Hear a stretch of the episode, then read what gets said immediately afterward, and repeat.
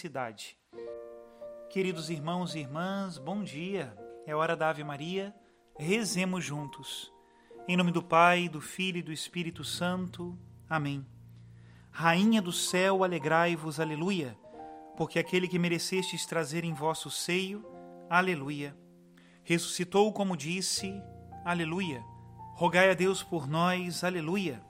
Exultai e alegrai-vos, ó Virgem Maria, aleluia pois o Senhor ressuscitou verdadeiramente. Aleluia. Oremos. Ó Deus, que vos dignastes alegrar o mundo com a ressurreição do vosso Filho, nosso Senhor Jesus Cristo, concedei-nos, vos suplicamos, a graça de alcançarmos, pela proteção da Virgem Maria, sua mãe, as alegrias da vida eterna.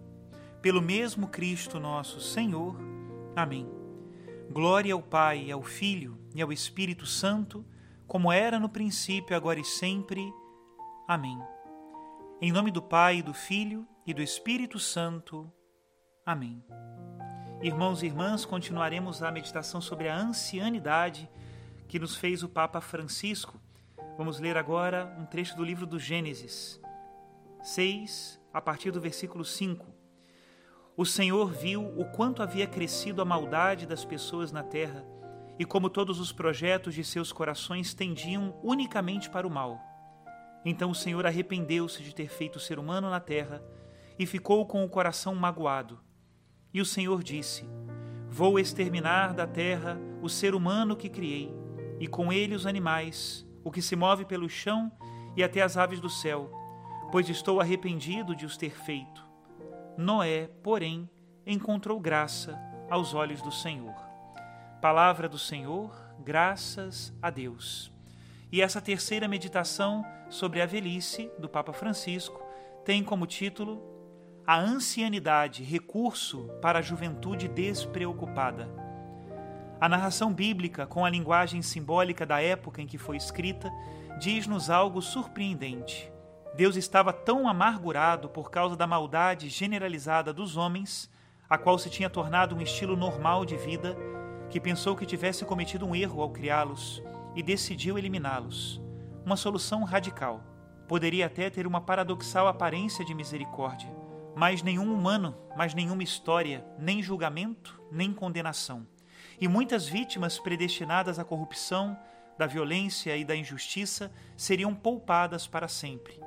Não acontece por vezes também a nós, esmagados por um sentimento de impotência contra o mal, ou desmoralizados pelos profetas da desventura, pensar que era melhor não ter nascido? Devemos dar crédito a certas teorias recentes que denunciam a espécie humana como um dano evolutivo para a vida do nosso planeta? Tudo negativo? Não. De fato, estamos sob pressão, expostos a tensões opostas que nos deixam confusos. Por um lado, temos o otimismo de uma juventude eterna aceso pelo extraordinário progresso da tecnologia que pinta um futuro cheio de máquinas mais eficientes e mais inteligentes do que nós, que curarão os nossos males e pensarão nas melhores soluções para não morrermos. O mundo do robô. Por outro lado, a nossa imaginação parece cada vez mais centrada na representação de uma catástrofe final que nos extinguirá. O que acontece com uma eventual guerra atômica? No dia seguinte, disto, se ainda existirmos, se houver dias e seres humanos, teremos de começar do zero, destruir tudo para recomeçar do zero. Naturalmente, não quero banalizar o tema do progresso, mas parece que o símbolo do dilúvio está ganhando terreno em nosso inconsciente. De resto, a atual pandemia coloca uma não insignificante hipoteca sobre a nossa representação despreocupada das coisas que importam para a vida e o seu destino. A narração bíblica, quando se trata de salvar a vida na terra da corrupção e do dilúvio, Deus confia a tarefa à fidelidade do mais velho de todos, o justo Noé. Irá a velhice salvar o mundo? Pergunto-me. Em que sentido? E como salvará a velhice o mundo? E qual é o horizonte? Vida para além da morte ou apenas sobrevivência até o dilúvio? Uma palavra de Jesus evocando os dias de Noé ajuda-nos a aprofundar o significado da página bíblica que acabamos de ouvir. Jesus, falando dos últimos tempos, diz: Como ocorreu nos dias de Noé, acontecerá do mesmo modo nos dias do filho do homem. Comiam e bebiam, os homens casavam-se e as mulheres davam-se em casamento, até o dia em que Noé entrou na arca. Veio o dilúvio e matou todos. De fato, comer e beber, casar, são coisas muito normais e não parecem ser exemplos de corrupção. Onde está então a corrupção? Onde havia a corrupção lá? Com efeito, Jesus sublinha o fato de que os seres humanos, quando se limitam a desfrutar da vida, perdem até a percepção da corrupção que mata a sua dignidade e envenena o seu significado. Quando se perde a percepção da corrupção e a corrupção torna-se algo normal, tudo tem o seu preço, tudo, compra-se, vende-se opiniões, gestos de justiça, explora-se tudo, sem preocupação com a mortificação e o desânimo de que muitos sofrem, nem com o mal que envenena a comunidade. Desde que a vida normal possa ser preenchida com um bem-estar, não queremos pensar no que a torna vazia de justiça e de amor. Mas eu estou bem, porque devo pensar em problemas, nas guerras, na miséria humana, na pobreza, na malvadez. Não, eu estou bem. Não me importo com os outros. Este é o pensamento inconsciente que nos leva em frente a viver um estado de corrupção. Pode a corrupção tornar-se normalidade? Pergunto-me. Irmãos e irmãs, infelizmente sim. Pode-se respirar o ar da corrupção como se respira o oxigênio. Mas é normal. Se quiseres que eu faça isso depressa, quanto me darás? É normal. É normal, mas é negativo, não é bom. O que lhe abre a estrada? Uma coisa: a despreocupação que considera só a si mesmo este é o corredor que abre a porta para a corrupção que envolve a vida de todos. A corrupção tira grande vantagem desta despreocupação ímpia. Quando a uma pessoa tudo corre bem e não lhe importa os outros, uma despreocupação suaviza as nossas defesas, entorpece a nossa consciência e torna-nos, até involuntariamente, cúmplices, pois a corrupção não caminha sozinha uma pessoa sempre tem cúmplices. A corrupção alarga-se e alarga-se sempre pela cumplicidade. A velhice está na posição adequada para compreender o engano desta normalização de uma vida obcecada pelo prazer e vazia de interioridade, vida sem pensamento, vida sem sacrifício, sem interioridade, sem beleza, sem verdade, sem justiça, sem amor. Isto tudo é corrupção. A sensibilidade especial de nós idosos da idade anciã, as atenções, pensamentos e afetos que nos tornam humanos, deve voltar a ser uma vocação para muitos. E será uma escolha de amor dos idosos para com as novas gerações. Seremos nós a dar o alarme, o alerta. Preste atenção, isto é corrupção, isso não traz nada. Hoje é tão necessária a sabedoria dos idosos para ir contra a corrupção as novas gerações esperam de nós, idosos, de nós, anciãos, uma palavra que seja profecia, que abra as portas a novas perspectivas fora deste mundo despreocupado da corrupção, do hábito às coisas corruptas.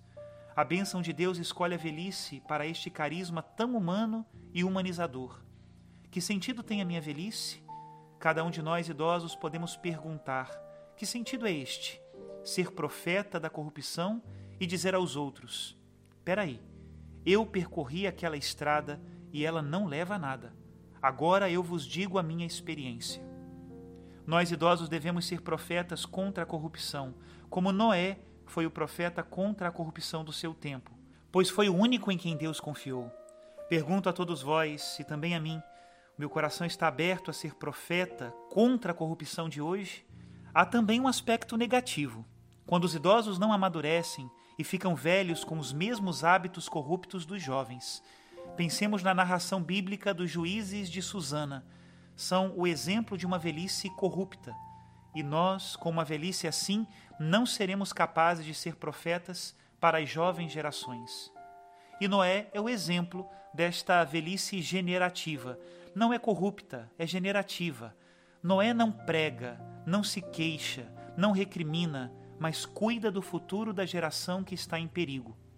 Nós idosos devemos cuidar dos jovens, das crianças que estão em perigo. Ele constrói a arca de acolhimento e faz entrar homens e animais. Ao cuidar da vida em todas as suas formas, Noé cumpre a ordem de Deus ao repetir o gesto terno e generoso da criação, que na realidade é o próprio pensamento que inspira a ordem de Deus, uma nova bênção, uma nova criação. A vocação de Noé permanece sempre atual. O santo patriarca ainda deve interceder por nós.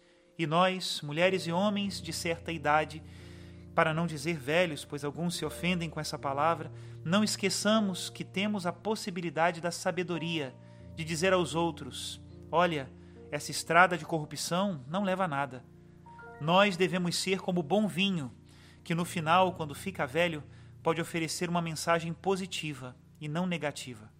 Lanço um apelo hoje a todas as pessoas que têm certa idade, para não dizer velhos. Estai atentos. Tendes a possibilidade de denunciar a corrupção humana na qual se vive e na qual se vai em frente com este modo relativista de viver, totalmente relativo, como se tudo fosse lícito. Vamos em frente. O mundo precisa, tem necessidade de jovens fortes que vão em frente e de idosos sábios. Peçamos ao Senhor a graça da sabedoria. Até aqui a citação do Papa Francisco. Que belíssima meditação. Noé foi o homem que Deus confiou. Que Deus possa confiar em nós. Que Deus abençoe a todos. Em nome do Pai, do Filho e do Espírito Santo.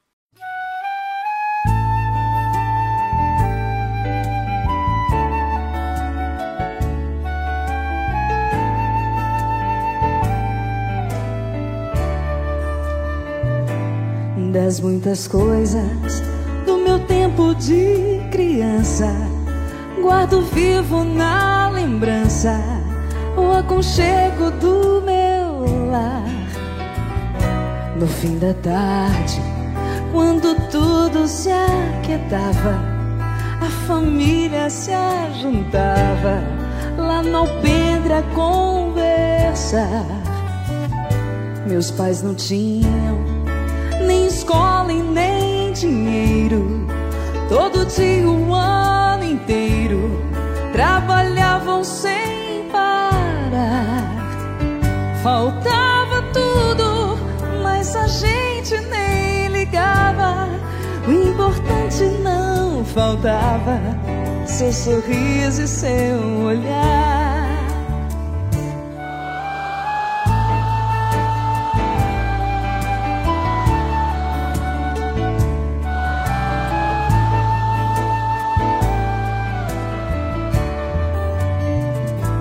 Tantas vezes vi meu pai chegar cansado, mas aquilo era sagrado. Um por um ele apagava e perguntava quem fizer estrebulia. E a mamãe nos defendia, e tudo aos poucos se ajeitava. O sol se punha viola alguém trazia. Todo mundo então queria ver papai cantar pra gente. Desafinado, meio rouco voz cansada, ele tocava mil toadas, seu olhar no sol poente.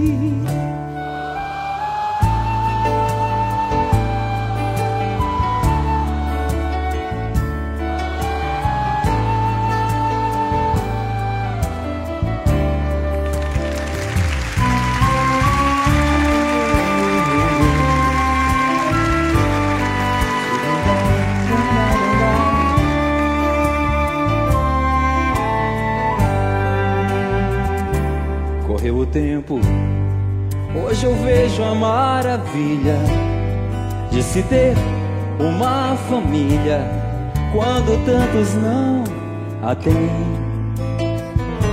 E agora fala do desquite do divórcio. O amor virou consórcio, compromisso de ninguém. Há tantos filhos que bem mais do que um palácio gostaria de um abraço ou do carinho entre os seus pais. Se os pais amassem, o divórcio não viria. Chame a isso de utopia.